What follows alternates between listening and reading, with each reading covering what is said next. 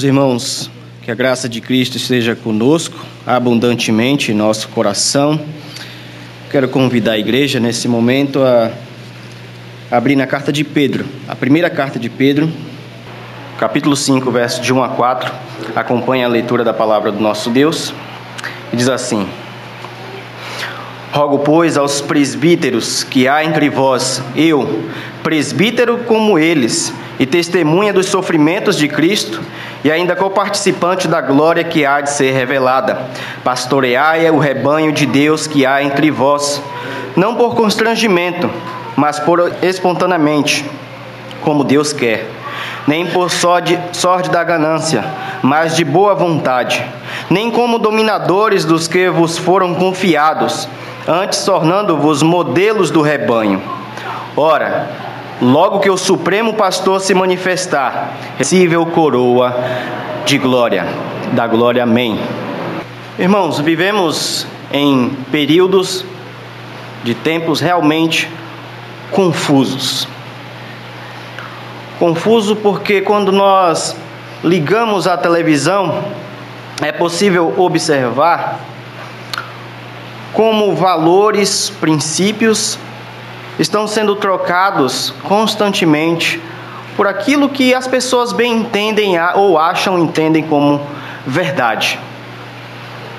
Observamos que a sociedade de então tem alterado uma verdade que é a verdade de Deus, da qual o homem ele pode deixar de ser homem e ser uma mulher. E a mesma coisa, o inverso, é uma verdade de que a mulher pode ser um homem. As escolas hoje estão camufladas ou se tornaram, na verdade, um recôndito onde se produz crianças que não têm mais noção nenhuma de autoridade, onde crianças crescem e não veem o seu professor como alguém que está acima dele, mas pelo contrário, o professor, se vacilar, está abaixo dele, de tal a tal ponto que em determinados círculos educacionais, os professores têm que se submeterem às vontades das crianças, com o grande risco de terem o seu emprego perdido com grande risco de receber uma, uma advertência no trabalho por conta daquilo que os pais desejam ou como eles querem que os seus filhos sejam tratados. E tantas e tantas outras coisas poderíamos listar aqui de modo geral, para tão somente descrever como a nossa sociedade ela inverteu de tal forma as verdades pela mentira, que é necessário nós falarmos o óbvio muitas vezes. É necessário nós reafirmarmos que homem é homem e mulher é mulher. Com certeza, para a mente e consciência nossa aqui, isso é óbvio, é mais do que óbvio. No entanto, a nossa sociedade já não vê desta forma. Mas saindo da sociedade e entrando às portas da igreja, percebemos que a igreja também está em grande confusão. E quando eu digo a igreja, a igreja geral, todas as, aquelas que se dizem evangélicas. Visto que nós temos de tudo Os crentes já, já, não, já perderam a noção do que é ser crente, ou do que é ser membro de uma igreja, porque já não tem mais responsabilidades para com o corpo, já não se tem mais aquele, aquela consciência de que uma vez que eu sou membro da igreja, eu tenho que ser um membro ativo, que participe das atividades, que contribua com a igreja, com o corpo de Cristo. Mas as pessoas têm a coragem de falar o seguinte: eu já contribuo com o meu dízimo, não é mais necessário fazer mais nada aqui. Outras talvez perderam a noção de liderança dentro da própria igreja.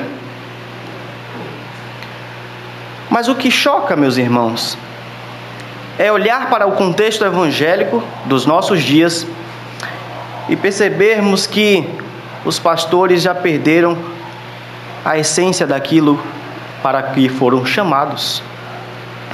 Hoje nós temos de tudo. Nós temos na igreja aqueles pastores, administradores, nós temos aqueles que são pastores, mas que são mais promotores de eventos dentro da igreja. Nós temos aqueles pastores que são aqueles que promovem dentro da igreja apenas um, um, um grupinho ali de conversas, de intimidade, mas onde ele não tem mais nenhuma autoridade. Os pastores são mais hoje tidos, tidos como grandes celebridades. Os pastores são vistos muitas vezes como aquele homem que tem que lutar pela causa social. Ele não pode abaixar a bandeira. Diante de tudo isso, e existem muitas outras coisas que eu poderia falar, há sim um ponto de verdade. Pastores são também administradores.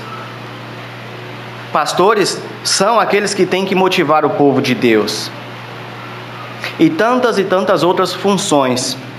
Mas acima de tudo, pastor, ele é pastor. E eu chamo a atenção dos irmãos com essas palavras para afirmar aquilo que eu acabei de falar nesse instante. Que a realidade dos nossos dias chegou a tal ponto que é necessário nós falarmos de novo para um pastor o que é ser pastor. Olhar para um pastor, um ministro da palavra, um bispo que seja, e dizer para ele o que ele deve fazer dentro de uma igreja. E é com base nesse texto de, de Pedro, aqui em sua primeira carta, que eu quero, diante dessa realidade que eu acabo de descrever, ouvir as palavras de Pedro juntamente com os irmãos como se Pedro estivesse olhando para os pastores, para os presbíteros, e falando o seguinte: Eu tenho um conselho para te dar. Você é pastor? Então pastorei. É o que Pedro nos roga a fazer aqui nesta carta e neste capítulo 5. Portanto, o melhor pedido de um pastor para outros pastores é: pastorei a igreja de Deus. A carta de Pedro ela é escrita em um contexto de dificuldades, onde a igreja estava sendo perseguida. Os cristãos estavam sofrendo por causa da sua fé. Tanto é que na carta de Pedro, que ele vai dizer: se alguém pedir a razão da tua fé, esteja pronto para respondê-lo. Mas tal é a situação, meus irmãos, que Pedro, observe comigo as Escrituras.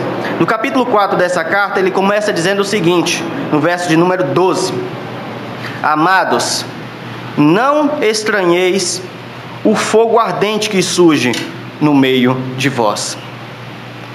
A ideia presente aqui, utilizando-se da metáfora do fogo, é relatar a dificuldade que a igreja estava passando naquele momento. E Pedro, nesse sentido, ele vem com a mensagem, de, com esta carta aqui, escrevendo para uh, fortalecer a igreja, incentivar a igreja, motivar a igreja para permanecer testificando a sua fé, mesmo num contexto de dificuldades, mesmo no contexto de perseguições.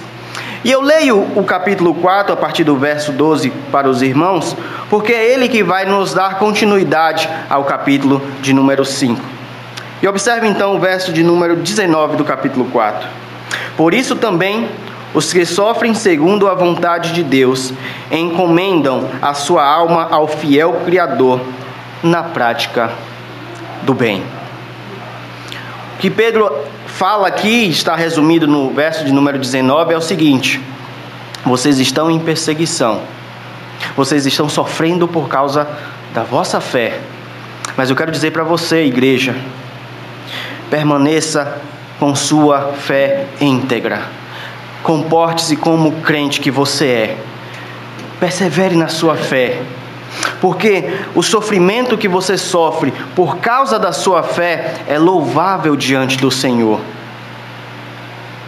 glorifique o nome do Senhor a partir do seu sofrimento, viva ao Evangelho de Cristo.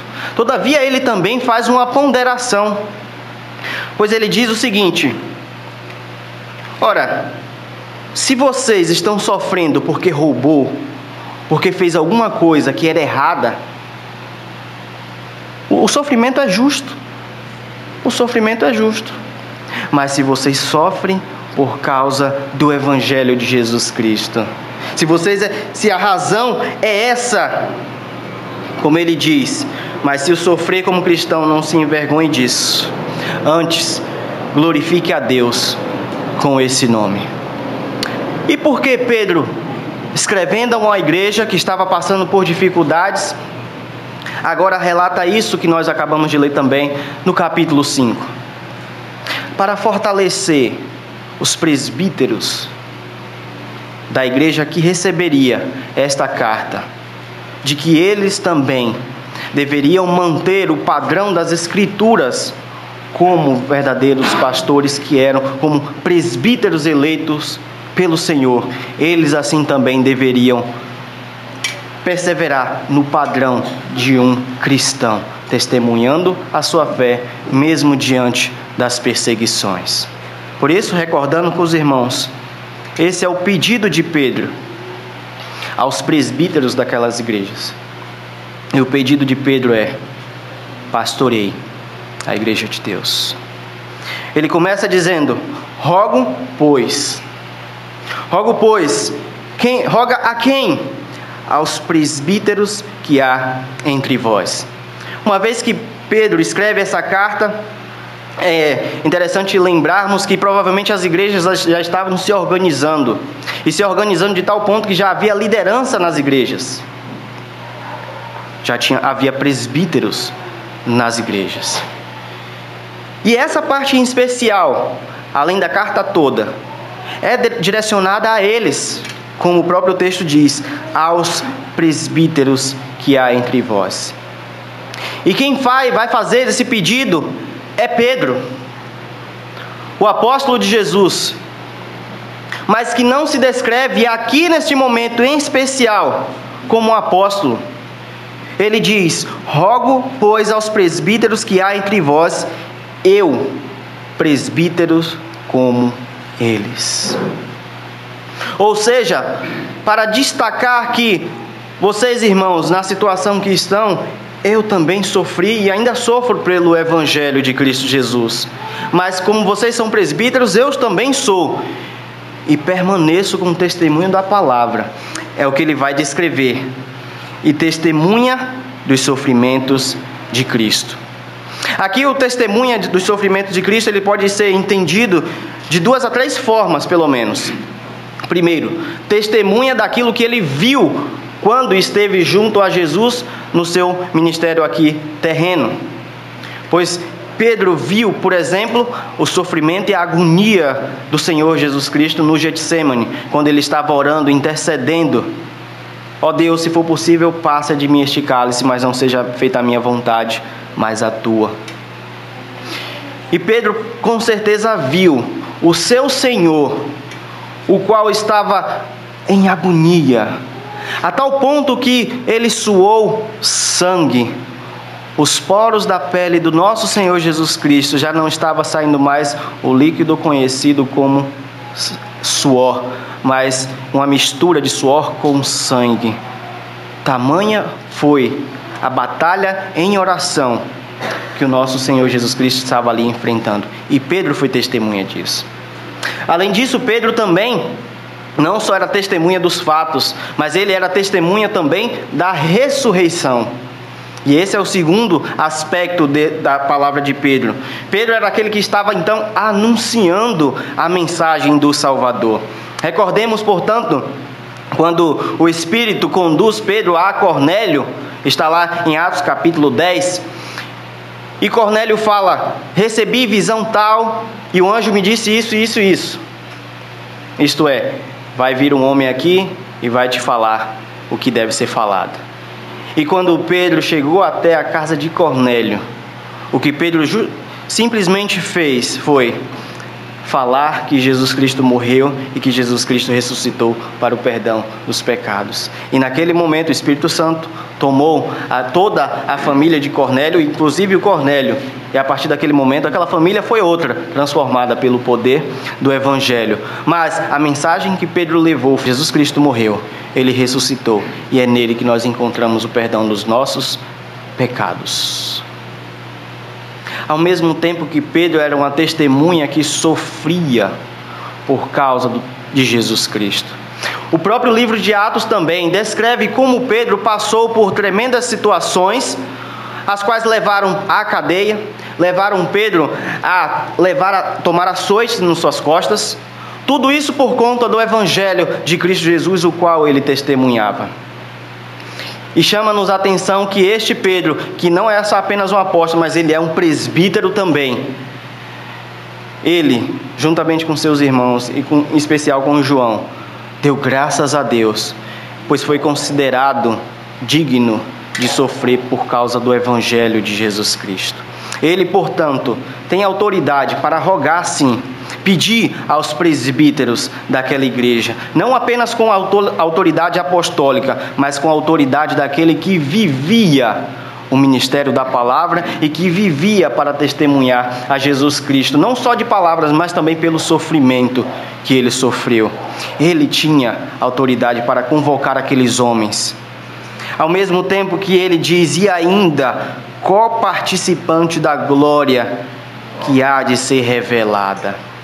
E aqui parece-nos que Pedro ele nos nos dá uma dupla mensagem aglutinada, ou seja, que assim como Cristo sofreu, ele também sofreria, ele também sofreu e estava sofrendo. Mas assim como Cristo Jesus foi glorificado, ele também seria glorificado na glória que há de ser revelada. Eis o Pedro, eis o presbítero, o qual convoca aqueles presbíteros. E ele convoca, meus irmãos, aqueles homens Talvez pudéssemos dizer, diante da sociedade que nós vivemos, olhando um texto como esse, a convocação de Pedro é uma convocação para o óbvio. Diz Pedro: pastoreai o rebanho de Deus. Esse é o pedido que ele faz. Pastoreai de Deus que há entre vós. Meus irmãos, pastorear o rebanho de Deus não é uma coisa simples, poderíamos assim simplesmente dizer, e ainda assim dizer obviedade. Pedro sabia muito bem o que é pastorear este rebanho. Até porque Pedro não recebeu, ou melhor, Pedro não estava falando isso aqui de Pedro para. Pedro havia sido incumbido da mesma responsabilidade na ocasião que ele foi restaurado por Jesus Cristo em João capítulo 21. Quando Pedro, ou melhor, Jesus Cristo se aproxima de Pedro e pergunta: Pedro, tu me amas? Eu te amo, Senhor. Apacenta as minhas ovelhas. Pedro, tu me amas? Amo, Senhor. Apacenta os meus cordeiros. Pedro, tu me amas? E a terceira vez que Jesus Cristo fala a Pedro essas palavras já estava sendo pesado ao seu coração, pois com certeza o fato da sua negação antes de Jesus Cristo ser crucificado já estava vindo à tona. Mas o que Jesus Cristo fala diante da terceira fala de Pedro: Senhor, tu sabes que eu te amo, tu sabes de todas as coisas. O Senhor Jesus Cristo diz: Apacenta as minhas ovelhas. Pedro, portanto, está aqui reproduzindo aquilo que Jesus Cristo assim o havia falado. E é interessante que essa ligação teológica aqui, que nós chamamos de teologia bíblica, é como se fosse uma transferência para outros que dariam continuidade à obra de Deus. Cristo Jesus estava prestes a subir aos céus, estava então comissionando Pedro a cuidar do seu rebanho. E a carta de Pedro, essas cartas aqui, são escritas no aproximadamente 62 a 63 depois de Cristo, e é o ano onde Pedro está próximo a ser crucificado também. E ele registra essas palavras aos presbíteros: Pastoreai o rebanho de Deus. Pastoreai este rebanho. E pastorear o rebanho, a gente vê isso nas atitudes de Jesus Cristo. Mas é de modo tão brilhante que as Escrituras descrevem isso no profeta Ezequiel, no seu capítulo 34. E é onde eu quero ir com os irmãos para embasar o que é o pastorear. Só que em Ezequiel veremos que é a condição, ou melhor, a atitude negativa, aquela que não deve se fazer. Portanto, abra comigo a sua Bíblia no livro do profeta Ezequiel, capítulo de número 34. A profecia de Ezequiel é contra os pastores infiéis E a partir do verso de número 3, diz o seguinte: ou melhor, a partir do verso de número 1, para ficar com a integralidade do texto. Veio a minha palavra do Senhor dizendo: Filho do homem, profetiza contra os pastores de Israel. Profetiza e dize-lhes: Assim diz o Senhor Deus: Ai dos pastores de Israel, que se apacentam a si mesmos. Não apacentarão os pastores as ovelhas? Verso de número 3: Comeis a gordura, vestivos da lã e degolais o cevado, mas não apacentais as ovelhas. A fraca não fortalecestes, a doente não curastes, a quebrada não ligastes, a desgarrada não tornastes a trazer, e a perdida não buscastes mas dominai sobre elas com rigor e dureza. Assim se espalharam, por não haver pastor, e se tornaram pasto para todas as feras do campo. As minhas ovelhas andam desgarradas por todos os montes e por todo o elevado outeiro. As minhas ovelhas andam espalhadas por toda a terra, sem haver quem as procure ou quem as busque. Até aqui. Essa é uma descrição negativa. Aqui não é digna de ser seguida. Tanto é que aqui é uma correção, uma denúncia do que estava acontecendo. E quando Pedro então escreve: Pastoreai o rebanho de Deus, procure a ovelha doente, vá atrás do que está ferida e a cure Aquela que está desgarrada está propícia que um lobo venha e a devore. Traga ela para o seu aprisco. Não se aproveite do que ela te dá, da gordura, da lã. Cuide das ovelhas. E a metáfora do pastor de ovelhas, literalmente falando, e do contexto do Antigo Testamento, talvez ela não seja tão popular, especialmente até no meio das nossas crianças pois nos nossos tempos, principalmente contexto urbano, urbano, crianças entendem que pastor é o pastor da igreja e não necessariamente o pastor que cuida de animais e, em especial, das ovelhas. Mas a figura do pastor que cuida de ovelhas é a figura mais legítima daquilo que um pastor de igreja tem de fazer. E é o que Pedro está convocando apacenta, cuida, pastoreia o rebanho. Mas de modo especial, devemos observar a continuação, a pequena continuação de duas palavras, que diz aí: pastorear o rebanho, o rebanho de Deus. E diante dessa verdade,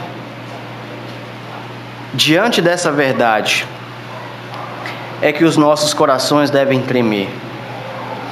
É diante dessa verdade onde nossas estruturas são abaladas.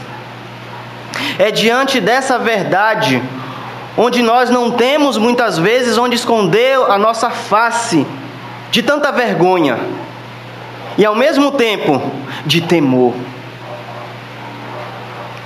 Porque esse rebanho não pertence a homem algum, esse rebanho pertence ao Senhor.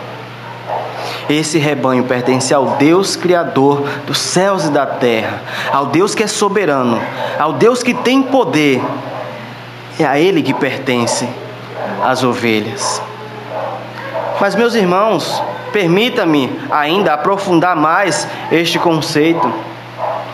Essas ovelhas, elas foram compradas. Lembrem-se muito bem disso. As ovelhas, elas não tomando aqui o contexto da redenção de Cristo, elas não sempre pertenceram ao Cristo Pastor Supremo, sem antes que ele morresse, para então comprá-las com grande preço. Ele comprou desde a eternidade as ovelhas que pertencem ao Senhor, desde a eternidade. Mas foi necessário que, no momento da história, ele viesse a esse mundo para morrer e pagar o preço, o escrito de dívida pelas ovelhas foi necessário pagar-se um preço. Você foi caro ao Senhor. O preço que o Senhor pagou por você hoje foi o preço do seu filho, pela morte do seu filho Jesus Cristo. Esse foi o preço que Deus pagou para que ele pudesse então dizer: O meu rebanho, as minhas ovelhas os meus filhos. Foi com preço de sangue, irmãos. E é por conta destas verdades, de que pertence ao Senhor e de que, foi compra que foram compradas as ovelhas de Deus com alto preço, é diante dessa verdade que os nossos corações devem se estremecer. E em especial aos presbíteros. Aos presbíteros. Portanto, o que nos espanta é o que o relato de Ezequiel, capítulo 34, é o relato mais fiel do contexto evangélico dos nossos dias. Onde muitos aí que se dizem pastores estão apenas degustando a, a, a gordura das suas ovelhas, comendo do bom e do melhor que elas podem os beneficiar eles estão se vestindo com sua, com sua lã, eles estão aquecidos, enquanto as ovelhas estão perdidas, enquanto as ovelhas estão dispersas, enquanto as ovelhas estão sofrendo todo o tipo de maldade. E por outro lado, não há um pingo de sentimento de amor por essas ovelhas. Quando Jesus Cristo esteve em seu ministério aqui, ele olhou para toda aquela multidão que o seguia e a descrição que ele fez foi: Estão todos como ovelhas que não têm pastor. E houve tristeza no coração do Mestre, pois aquelas pessoas famintas, sofrendo, e diga-se de passagem, o texto de Jesus é, nos remete a, aos indicadores das profecias do Antigo Testamento: o pobre, o órfão e a viúva. Em grande quantidade no meio de Israel, era sinal de que aqueles que são os líderes espirituais e entenda uma coisa: liderança espiritual envolve a vida espiritual e a vida como um todo da pessoa. Aquelas pessoas estavam testemunhando a realidade de que não estavam tendo um cuidado de um pastor. Ovelhas dispersas, soltas, a todo qualquer lugar. E o contexto do século 21 descreve isso onde eles, os tal, os chamados pastores, bispos, profetas, apóstolos e tudo mais que tiver nesse campo de descrição, eles estão apontando o dedo para as pequenas ovelhas e dizendo: Você tem que trazer até o altar, senão Deus não vai te abençoar. Meus irmãos, você não, muitas, o nosso contexto presbiteriano, onde a gente vive, não nos permite muitas vezes sentir a dureza do que é ou do que acontece nesses meios. Senhoras aposentadas que recebem do governo um mísero salário mínimo para passar todo mês, tendo sua consciência, sua mente consumida por uma lavagem cerebral destes homens são coagidas muitas vezes a entregar tudo o que têm, na expectativa de que receberá do Senhor algo melhor, maior, aquilo que tanto ela anseia. E na maioria das vezes, se não em todas as vezes, nada acontece. E ai desta pessoa, desse senhor, dessa senhora, desse pai de família, dessa mãe de família, que recorra a este homem e até mesmo mulher para pedir então ajuda. E ainda que se use do argumento de que eu contribuí com tudo o que tinha para esta causa, o que eles ouvem é elas, eles vão ouvir da, da boca desses homens: a sua fé foi pouca. E isso traz tristeza aos nossos corações, porque são pastores que estão se aproveitando das ovelhas e não estão cumprindo aquilo que deveria ser óbvio de um pastor: pastoreai o rebanho de Deus. É para isso que Deus nos convoca. Portanto, presbíteros, saibam disso. É para isso que, que o Senhor nos chama. É para esse ofício tão sublime que Deus convoca os seus. Lembremos da beleza do que é uma eleição na igreja presbiteriana, onde os nomes são indicados. Nome daqueles homens que estão no parâmetro ou se enquadram naquela descrição que Paulo faz na carta sua a Timóteo, na sua carta a Tito, enquadrados uma vez naquela, naquela relação de características, eles são uma vez então eleitos pelo Senhor. E nós cremos que essa eleição não é a vontade do homem, é a vontade de Deus. Portanto, é Deus que elege vocês.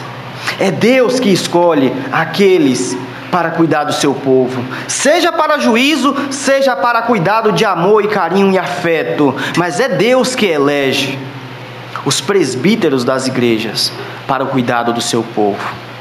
Diante e consciente desta realidade, o apóstolo aqui convoca a que você pastoreie a igreja de Deus, que você cuide dessas pessoas que na metáfora são representadas como ovelhas.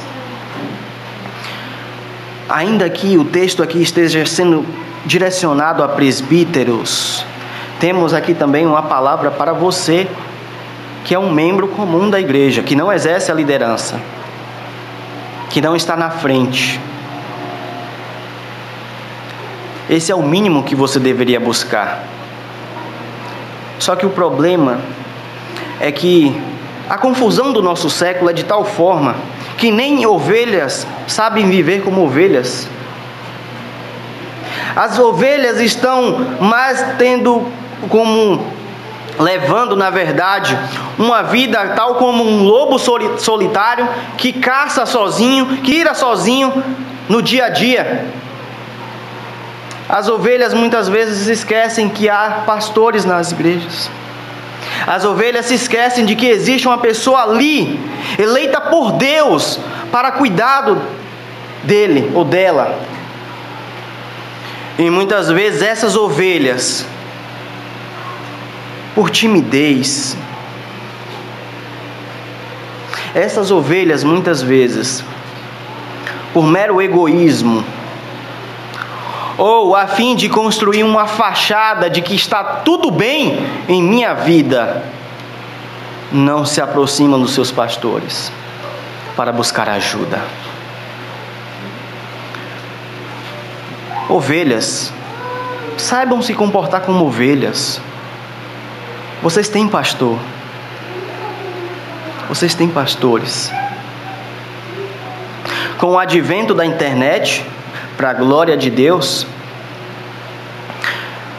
a mensagem do Evangelho tem sido pregada literalmente a tempo e a fora de tempo, porque no YouTube, quando menos você espera, sobra um novo vídeo de uma pregação de uma igreja evangélica, em especial de uma igreja presbiteriana. Louvado seja o nome do Senhor por causa disso. As ovelhas muitas vezes olham para aqueles pastores ali nos vídeos, e isso não é uma crítica. E entendem que aquele ali é o meu pastor. Equívoco. É um erro. Meu irmão e minha irmã, se você congrega numa igreja, você tem pastor na sua igreja. Desfrute, aproveite o que puder desses vídeos que estão sendo colocados na internet, mas nunca se esqueça que você tem pastor na sua igreja. Eu gosto muito de uma vez ouvir uma frase do pastor Jeremias, que ele disse o seguinte: A juventude dos nossos dias está assim, querendo viver de banquetes. É conferência daqui, é conferência da lá, pastor tal vai estar ali, o americano vai vir pregar aqui. E essa juventude corre ávida para ouvir essas pessoas, o que não é errado, vale salientar. Mas muitas vezes acabam invertendo a realidade da vida, da comunhão da igreja, do viver como ovelha. Você não vive de banquete, mas você vive do alimento que é dado dominga, dominicalmente aqui a você, semanalmente. O arroz e o feijão é que te sustenta, não é o banquete. É o pouquinho de cada dia que você recebe aqui que te traz o sustento. É esse pouquinho. Utilizem todos esses meios para fortalecer a sua fé. E saibam, ao mesmo tempo que vocês têm pastores. E eles foram chamados para esse ofício de cuidar de vocês, de zelar por vocês. Portanto, Pedro convoca o pastor a fazer aquilo que ele deve fazer: pastorear o rebanho de Deus. Presbíteros, pastorei, cuidem dessas ovelhas. E ovelhas, tomem tento se comportem como ovelhas. Se comportem como ovelhas. Uma vez dito isso, primeiro momento, onde Pedro convoca aqueles presbíteros a que pastoreassem o rebanho de Deus que há no meio deles, ele vai alistar aqui o como deve ser esse pastorado. E ele estabelece aqui três características que são características que de tendências, podemos chamar assim, de tendências que pastores, pastores podem assumir no meio da igreja. Ele apresenta aquilo que é equivocado e aquilo que é o correto. Tal forma que a ideia e a construção que Pedro faz aqui é a seguinte: não isso, mas isso aqui. E ele vai fazer isso de, em três momentos, apresentando o como o pastor deve ser ou como ele deve portar. E ao mesmo tempo, igreja, ele escreve isso aqui para que você tenha consciência de quando o pastorado está equivocado. Observe então a partir do verso de número 2, a parte B.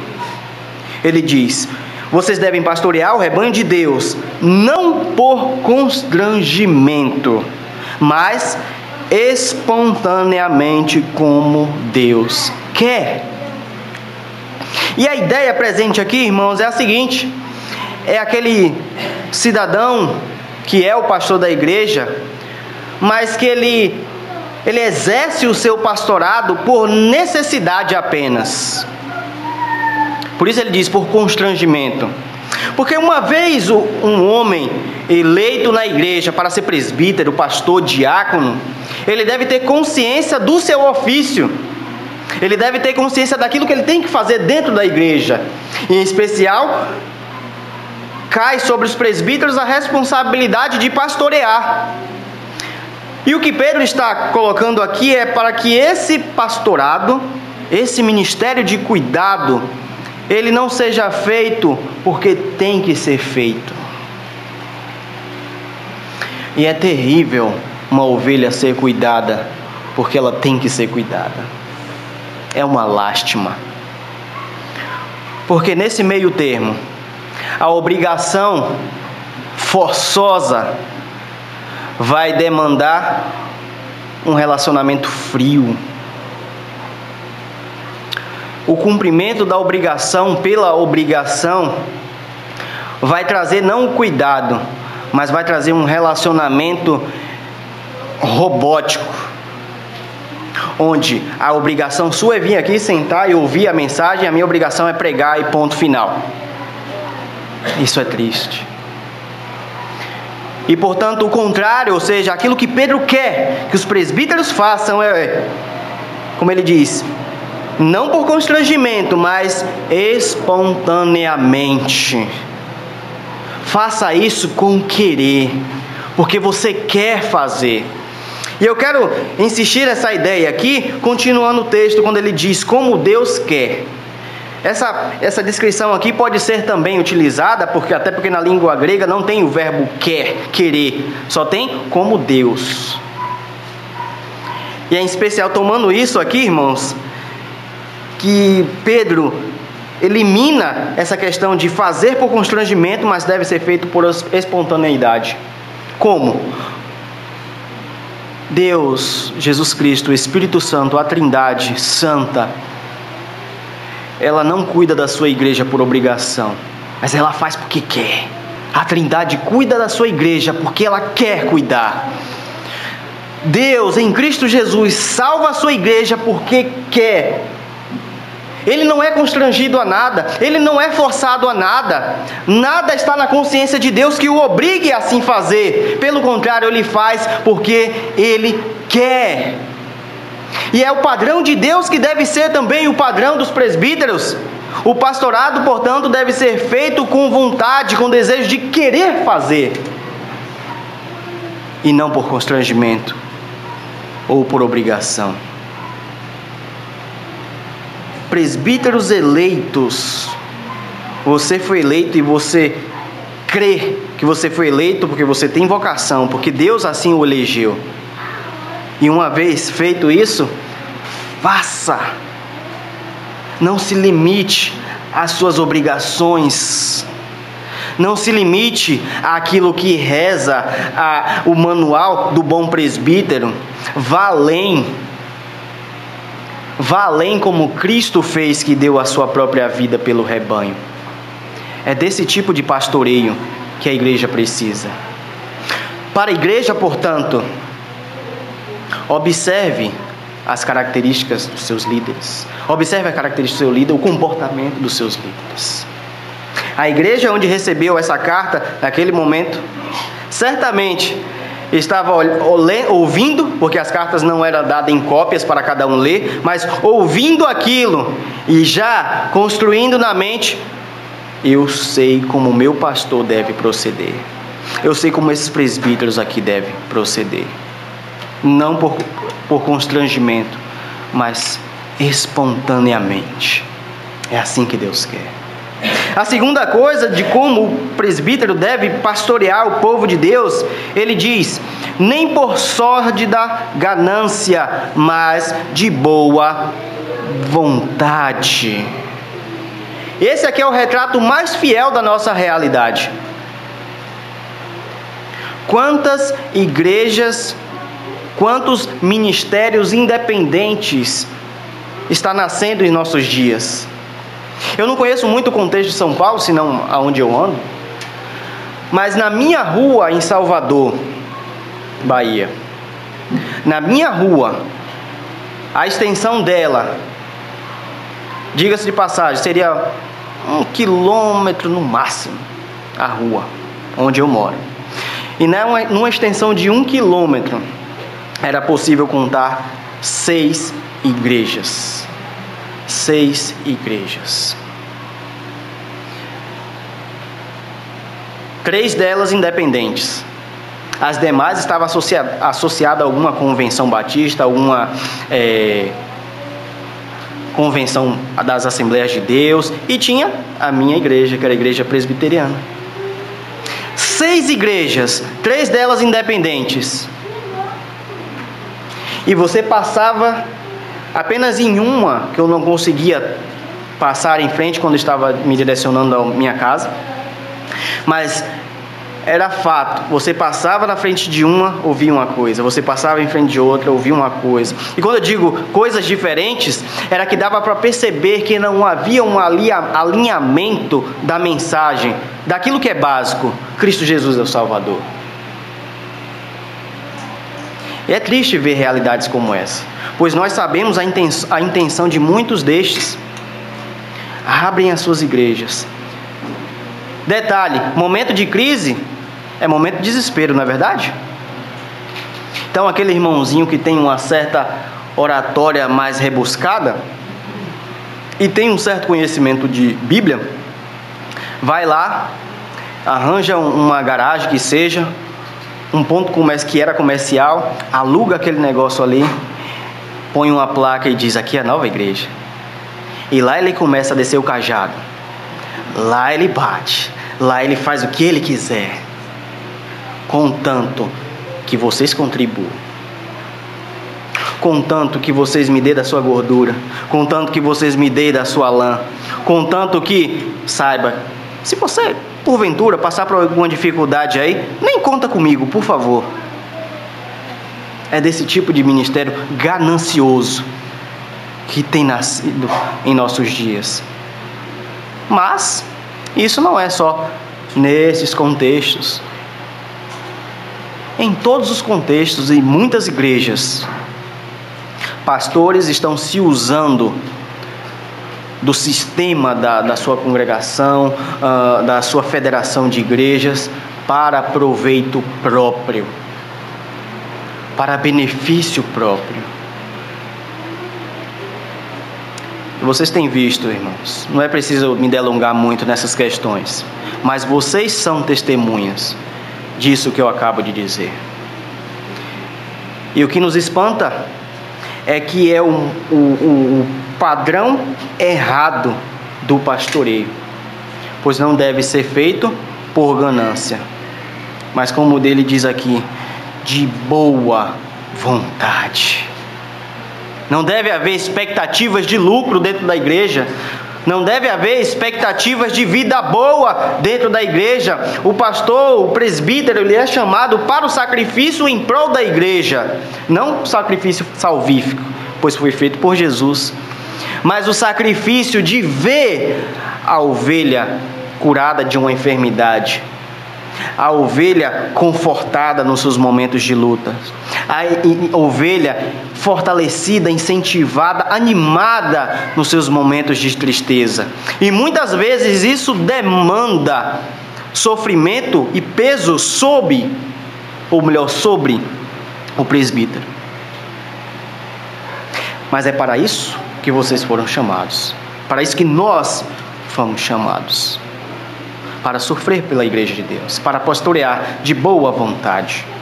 E o terceiro aspecto que Pedro ainda descreve, na continuação, agora no verso de número 3: Nem como dom dos que vos foram confiados, antes tornando-vos modelos do rebanho.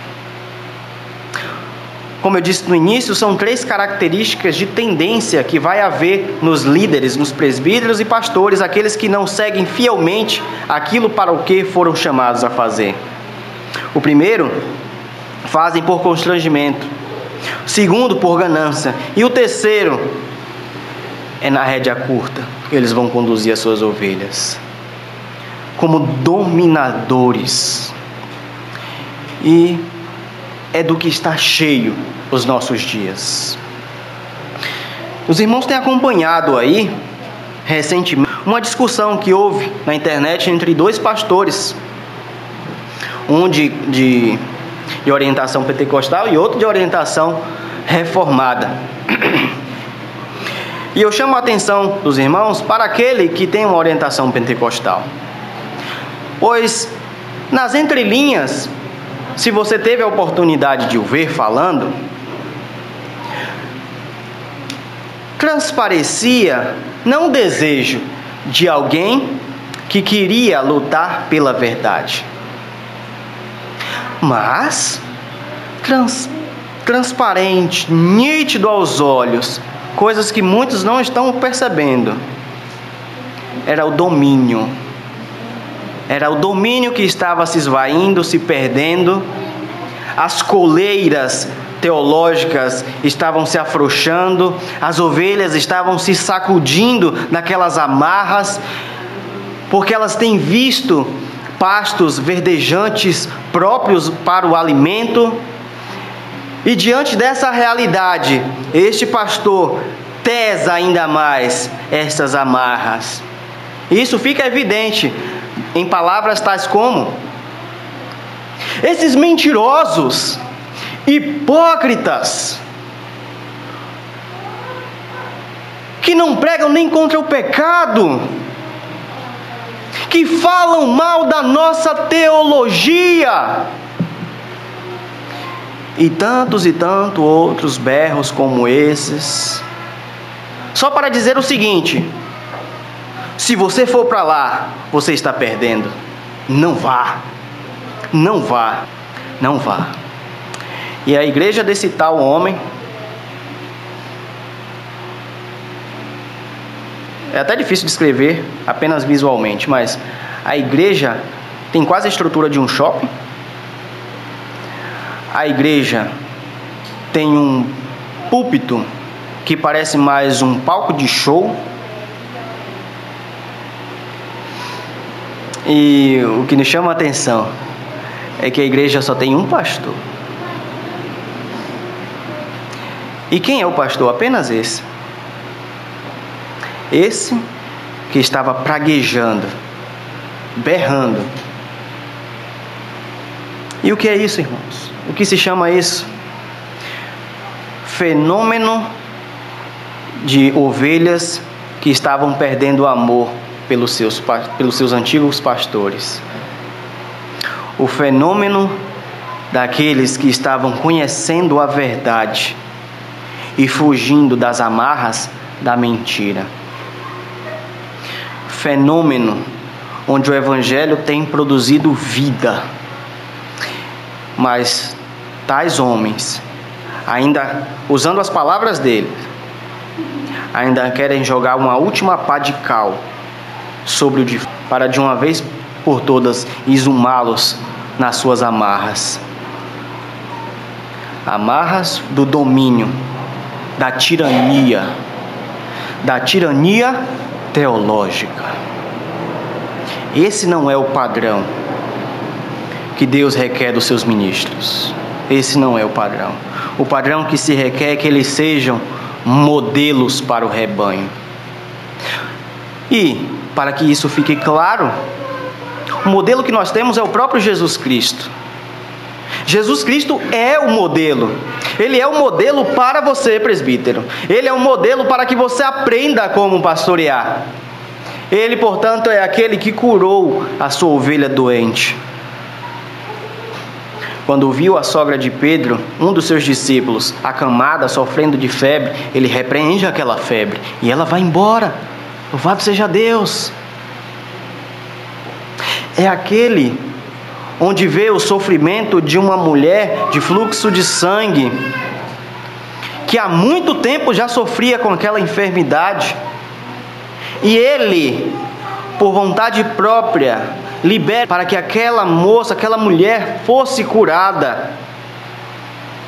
E imediatamente ele pergunta: Alguém me tocou porque de mim saiu poder? E veja, um monte, uma aglomeração de pessoas o empurrando da direita para a esquerda, da esquerda para a direita. Mas ele entendeu que uma pessoa tocou e dele saiu poder nesse momento. Ele é o pastor que viu seus discípulos dispersos, tristes, porque ele mesmo antes da sua morte havia profetizado: Eis que o pastor será morto e as ovelhas ficarão sem pastor, dispersas. Mas ele ressurgiu, ressuscitou e viu a tristeza daqueles dois homens que durante aquela caminhada relata o Cristo, o Messias, aquele que a gente pensava que era, ele morreu. Acabou-se nossa esperança.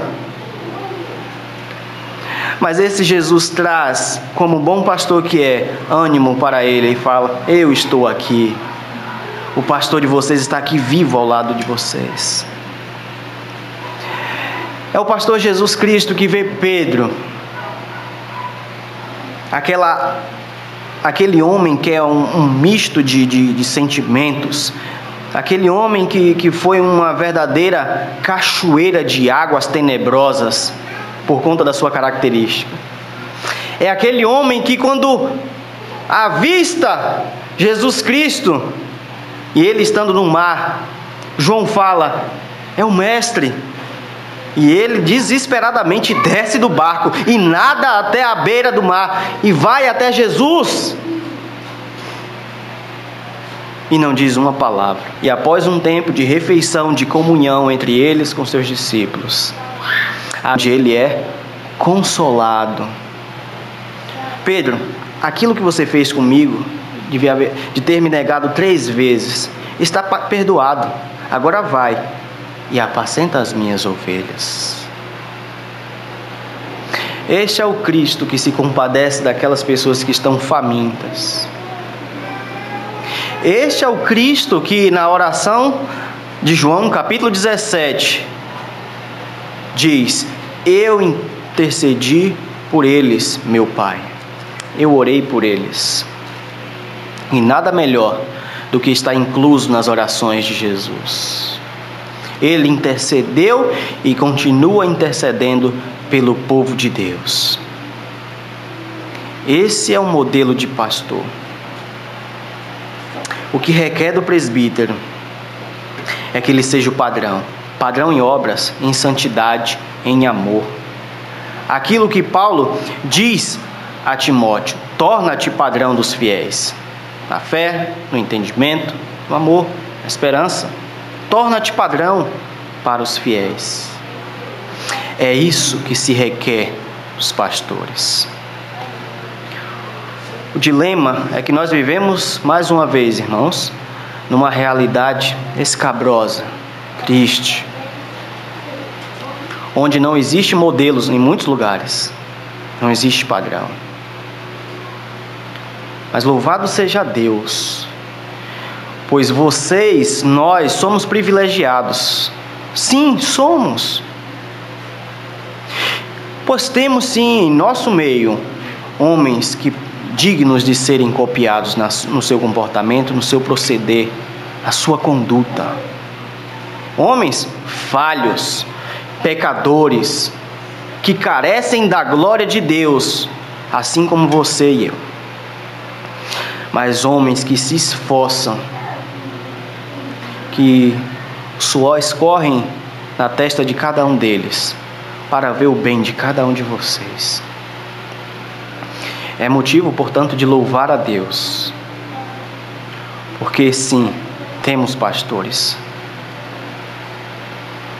que chora com você, que sente as suas angústias, que olha para você não com indiferença, mas querendo tirar de ti o sentimento, a tristeza e colocar em si próprio se fosse necessário. Que se esforça para que você cresça no conhecimento do Senhor Jesus. Que se esforça para ver você firme na fé, e de modo geral, incessantemente a palavra tem sido pregada aqui para louvor do nosso Deus. E você tem sido alimentado por isso. Como em muitos meios aí, as ovelhas têm recebido palha seca para comer.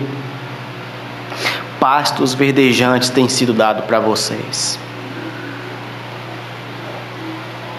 Ribeiros de águas são os locais onde vocês têm sido conduzidos.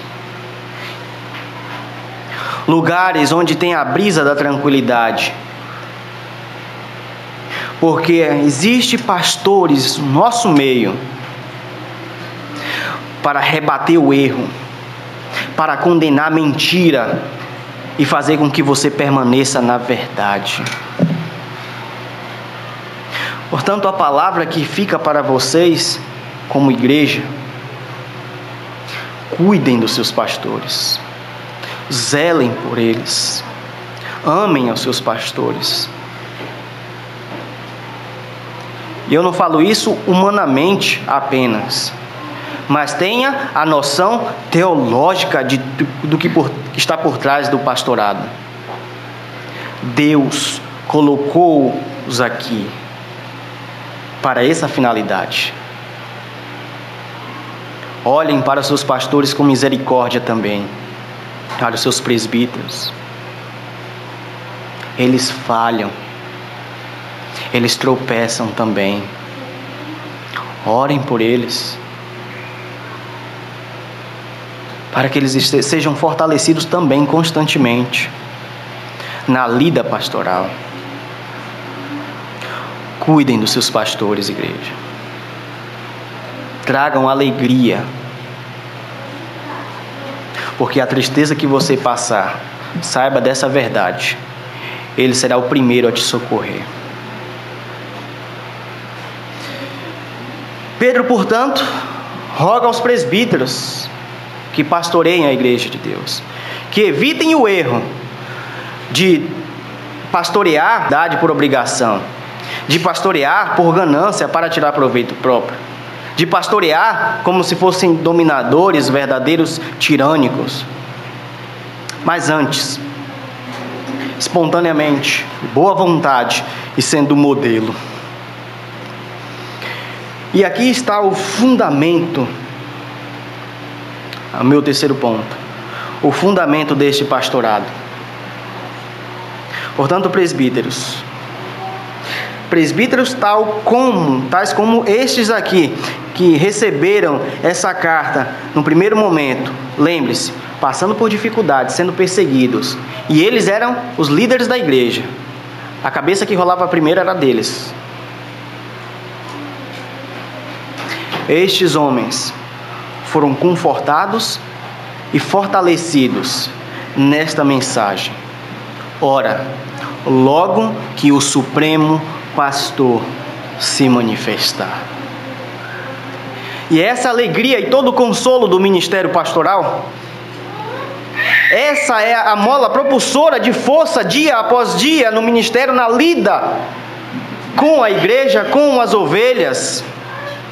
Isso aqui é que fortalece e deve fortalecer os líderes do Senhor, os presbíteros que foram chamados para cuidar do povo de Deus.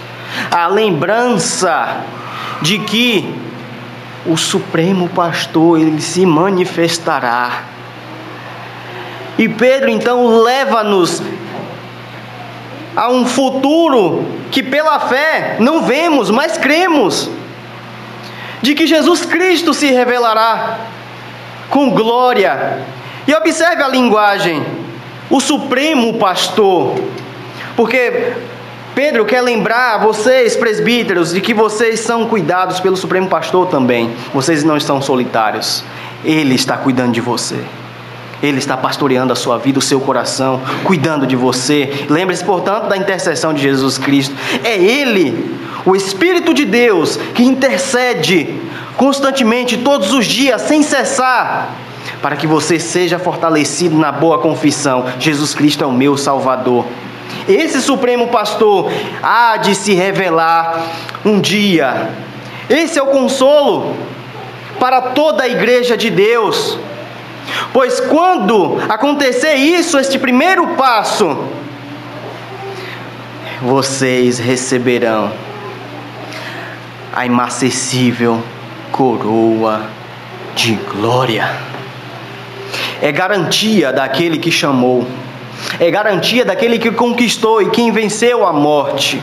É garantia daquele que provê o galardão para os seus filhos. É garantia daquele que não pode mentir.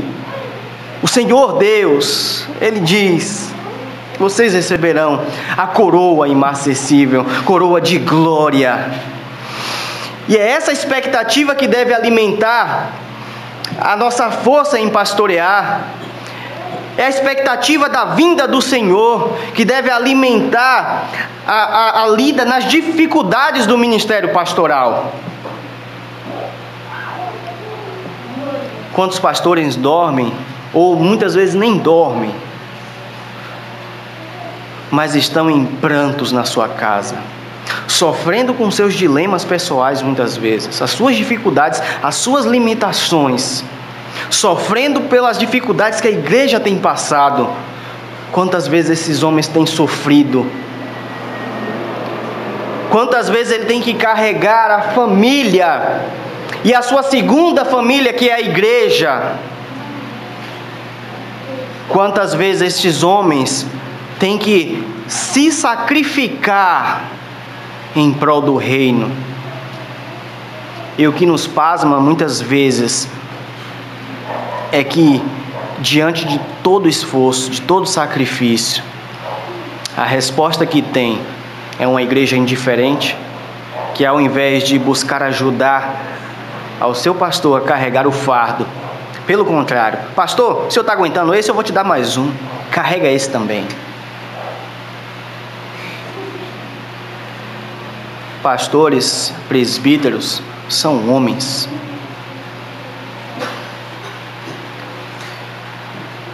Mas, embora sejam homens, e mesmo que a igreja falhe em amá-los,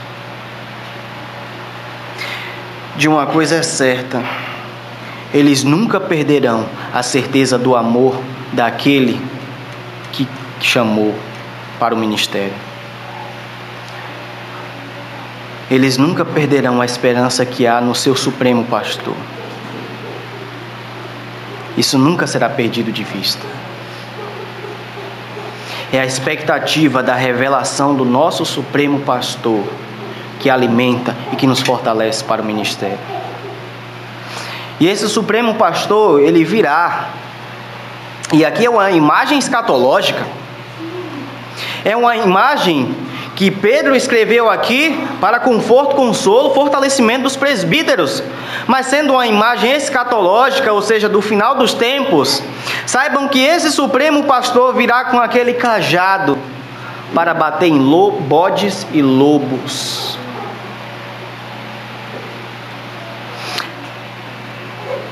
Para julgar aqueles que receberam a incumbência de cuidar do povo de Deus, mas que ao invés de amar a igreja, agia sempre com indiferença. Ao invés de sofrer pela sua igreja, estava vivendo a vida melhor possível.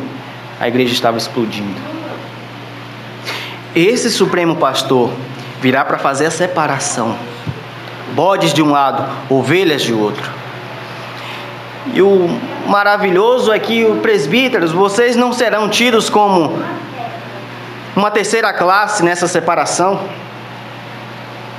Não serão as ovelhas, os bodes e os presbíteros. Vocês são ovelhas também, que carecem do cuidado deste Deus. E é assim que ele nos tratará, como ovelhas. Como ovelhas e receberemos então a coroa de glória. Meus irmãos, o meu objetivo com esta mensagem foi trazer uma mensagem que é exegeticamente ela é específica, mas ela é abrangente, porque ela é para a igreja. Portanto, o que foi falado aqui para os presbíteros, Aquilo que é específico a eles é específico a eles. Mas vocês, como membros da igreja, devem aprender a viver debaixo do cuidado destes pastores. Cabe a você fazer isso. Cabe a vocês. O Senhor chamou pastores. Jesus Cristo convocou muitos pastores e tem convocado todos os dias. O seminário está cheio de gente.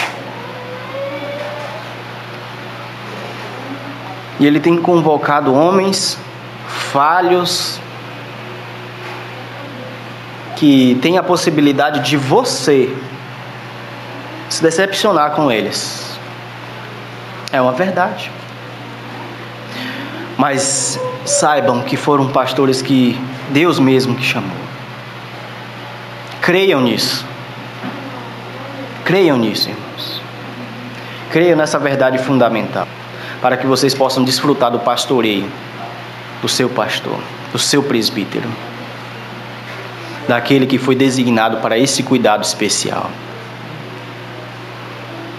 Ore por ele, ratificando aqui algumas coisas. Ore por ele. Não é bajulação. E não haja com falsidade. Mas amem seus pastores. Amem seus presbíteros. Amem.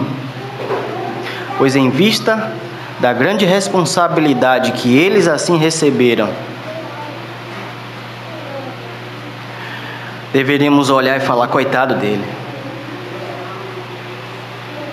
Mas não, não fique falando essas coisas. Não tenha dó. Se você quer ajudar seus pastores, sigam-os no testemunho da palavra, no temor. Ao mesmo tempo que também no nosso meio existem pessoas que não têm pastores. E essa é escancarada. Peraí, como assim?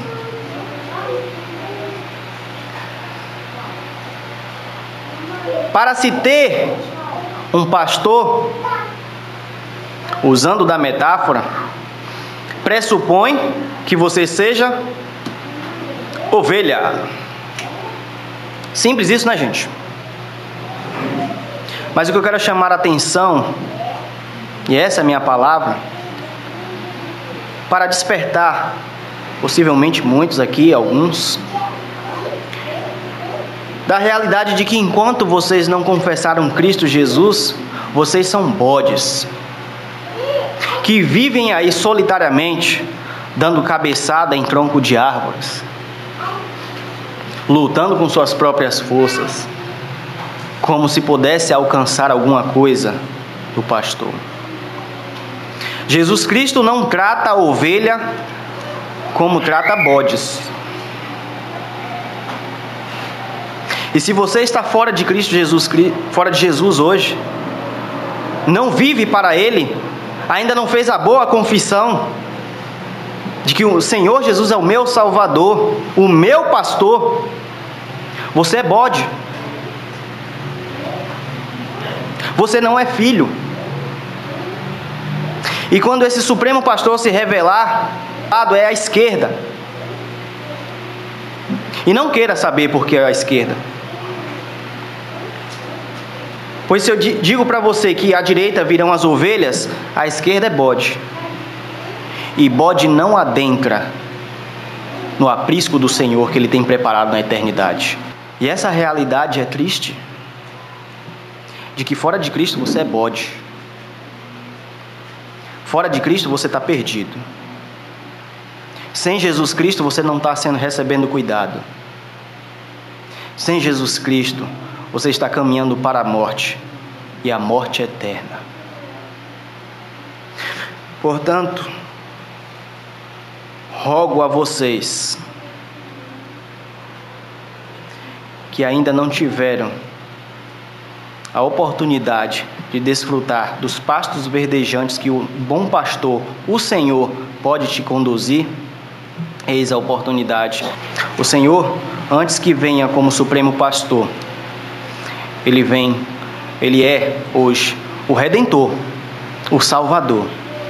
E nele você pode encontrar vida através do arrependimento dos seus pecados. Portanto, confesse a Jesus se você hoje recebeu, ouviu a palavra de Deus. Pois a sua condição, metaforicamente falando, é a condição de um bode. Um bode que está perdido, que está sem pastor. Que o Senhor nos ajude e aplique a Sua palavra em nosso coração. Amém.